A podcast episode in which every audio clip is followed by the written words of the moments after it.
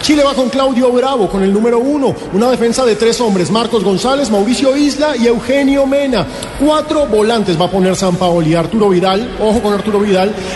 Gary Medel, el Pitbull, va a ser el encargado de cubrir la zona central junto a José Rojas y Marcelo Díaz atacará por el otro frente.